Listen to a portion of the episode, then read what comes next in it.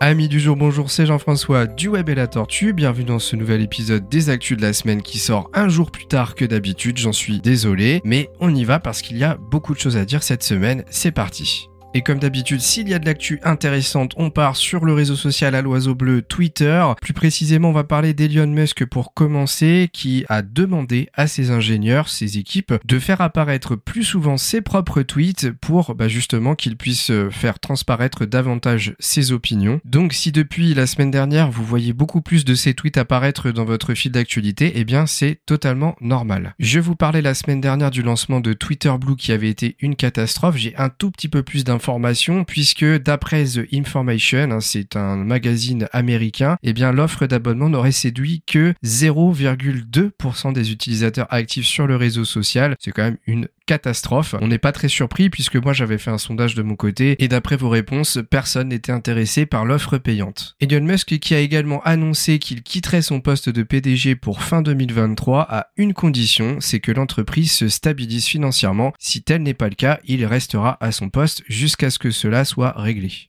En termes de fonctionnalité, il y aurait des annonces comme quoi la double authentification par SMS deviendrait payante, c'est-à-dire une régression euh, de votre compte gratuit dans les réglages. Vous ne pourriez plus l'utiliser sans passer par Twitter Blue. Alors rien n'est fait bien entendu, hein. peut-être qu'en fonction du nombre de personnes qui se plaindront, eh bien Twitter fera marche arrière comme l'annonce que je vais vous faire juste après. Mais sachez malgré tout qu'en parallèle, Meta envisage de faire également la même chose. En parlant de marche arrière, justement, je vous parlais il y a quelques semaines dans mes derniers podcasts que l'API deviendrait payante. C'est-à-dire que si vous avez un outil qui se base sur l'API de Twitter pour par exemple planifier des posts ou pour faire un Twitter bis, eh bien vous seriez obligé de payer pour pouvoir continuer à l'utiliser. Suite à des plaintes en masse de la communauté, eh bien Twitter envisage une sorte de mini marche arrière puisqu'ils envisageraient de faire une mini API très restreinte mais gratuite. Donc cette API aurait des limites puisqu'elle ne permettrait de publier que 1500 tweets par mois, sans quoi il faudrait prendre la carte bleue pour payer.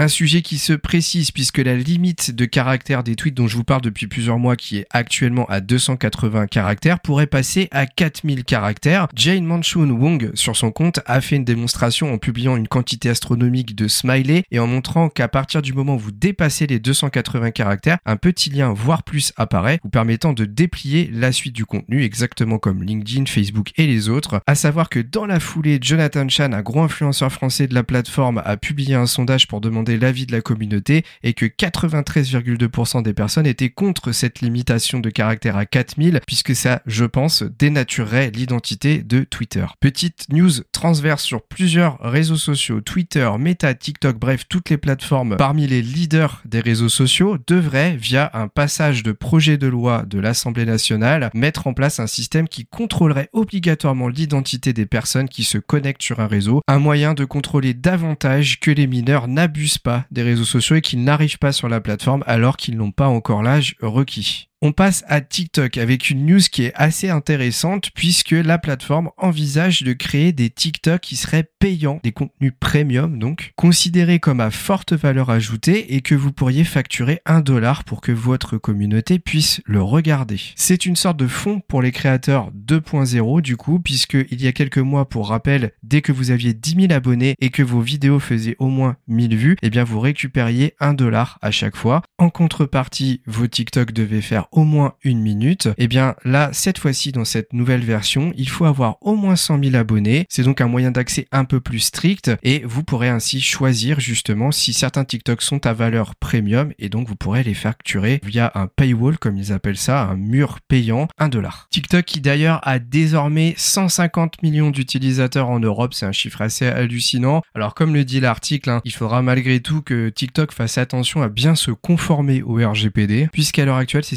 le plus gros point faible de l'application. Allez, on passe au groupe Meta avec Instagram qui lance les Channel, un petit peu à la sauce Telegram. Hein. Si vous connaissez Telegram, c'est un réseau social principalement de chat, de discussion. Il a la particularité cependant d'être crypté de bout en bout. Eh bien, Instagram se lance dans le même principe, c'est-à-dire que en plus de vos profils, vous allez pouvoir créer des channels, donc des salons un petit peu d'échange qui sont liés à une thématique. Par exemple, dans la vidéo qui est proposée par le créateur d'Instagram, eh bien, on peut voir qu'il parle de voyage et on peut échanger du texte, des vidéos, de l'audio, un petit peu comme un salon salon classique à la Discord ou Telegram. Alors je ne sais pas si vous y avez accès, mais moi j'ai été voir sur mon profil et pour l'instant je ne l'ai pas vu ou en tout cas je n'ai pas trouvé comment il fallait faire pour les ajouter. Également vous avez peut-être vu passer euh, dans vos stories une option souvenir qui vous permet d'aller rechercher d'anciennes stories qui sont archivées et de les ressortir. Ce serait une option qui est en test et qui si elle est déployée aurait pour objectif de remplacer le fait de vous obliger à aller dans vos archives pour republier des stories qui sont passées. En revanche,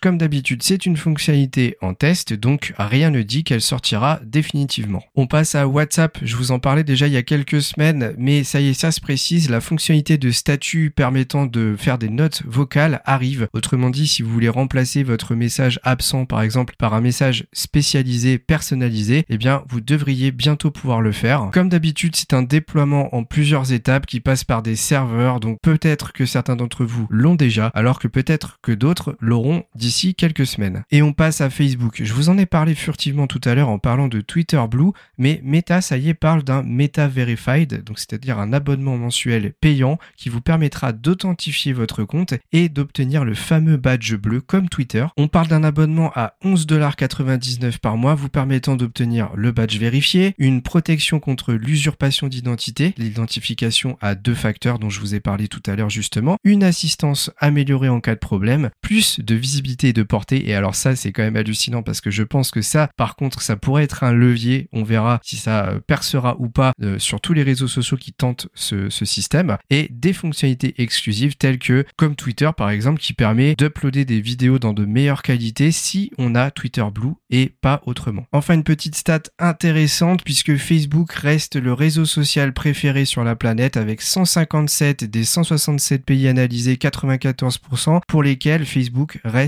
l'application numéro 1 des réseaux sociaux. À savoir que cette statistique, je la sors de la cartographie de Vincenzo Cosenza qui vient d'Alexa. C'est l'une des infographies les plus attendues sur la planète et comme on est en début 2023, eh bien, elle vient tout juste de sortir. Alors ça peut vous paraître bizarre puisque pour nous en France, hein, l'application, le réseau social ne va vraiment pas bien, mais il faut savoir par exemple qu'en Afrique, eh bien, le réseau social est en train d'exploser seulement maintenant. Ah, on se doute puisque le continent a quand même un peu de retard. Eh bien, sachez que là-bas, Facebook, c'est vraiment tout nouveau et ça explose. Allez, on passe à YouTube avec un petit tremblement de terre qui a quand même eu lieu la semaine dernière puisque la PDG Suzanne Wojcicki, alors désolé, je pense que j'ai mal prononcé son nom mais je ne sais pas comment il faut le prononcer, qui était là donc depuis 9 ans et plus précisément depuis 25 ans passé chez Google, hein, puisque au départ, en fait, elle n'était pas chez YouTube, eh bien, a quitté ses fonctions. Alors, il faut savoir que la plateforme, ça fait plusieurs mois qu'elle est très critiquée, notamment pour sa censure, puisque la plateforme, en fait, démonétisait plein de vidéos, mais pour des raisons totalement exagérées, totalement abusives. Il faut savoir que dans les paramétrages, à chaque fois que vous sortez une vidéo, eh bien, vous pouvez déterminer si elle est adaptée aux enfants ou pas. La plupart des créateurs de contenu qui utilisaient bah, des injures, des insultes, des choses inadaptées, cochaient la case comme quoi elle n'était pas adaptée aux enfants et malgré tout se retrouver avec des vidéos qui étaient démonétisées. Euh, eh bien, il faut savoir que depuis tout ce temps, euh, c'était un petit peu elle qui était à l'initiative de ces prises de décision. Alors, je dis pas que c'est elle qui proposait cela, c'est sûrement ses équipes, certaines personnes de ses équipes, mais c'est elle qui les validait et elle était très critiquée. Je pense que c'est à cause de plusieurs pressions en interne et de par la communauté qu'elle a fini par partir, à voir si son remplaçant, qui devrait être donc Neil Mohan, qui est déjà directeur chez YouTube, mais qui s'occupe plus de la partie publicitaire, et donc on verra s'il lui fera mieux et s'il déverrouillera un petit peu toute cette censure actuelle qui se trouve sur la plateforme. Comme le dit l'expression, on sait ce qu'on perd, mais on ne sait pas ce qu'on va gagner derrière. On parle un petit peu de Discord dont je parle rarement, qui a fait une grosse mise à jour, notamment en ce qui concerne ses salons de conférences. Vous pourrez ainsi, à partir de maintenant, prendre en charge la vidéo, faire des partages d'écran et utiliser un chat textuel. Il sera également possible de partager jusqu'à 5 caméras en simultané. Je n'en parle pas souvent, mais il serait peut-être temps de se poser la question de est-ce que Discord serait pas en train petit à petit de gratter, grappiller des petites places à Twitch, à faire à suivre. Et voilà, on arrive à la fin de cet épisode des actus de la semaine assez dense. Il y avait beaucoup de nouveautés dans plein de réseaux sociaux différents. C'était plutôt cool. J'espère que ça vous a plu. Comme d'habitude, n'hésitez pas à échanger avec moi via les commentaires de ce podcast sur YouTube. N'hésitez pas à mettre 5 étoiles quand cela est possible pour vous. Et moi, je vous dis à très vite pour un nouveau podcast du Web et la Tortue.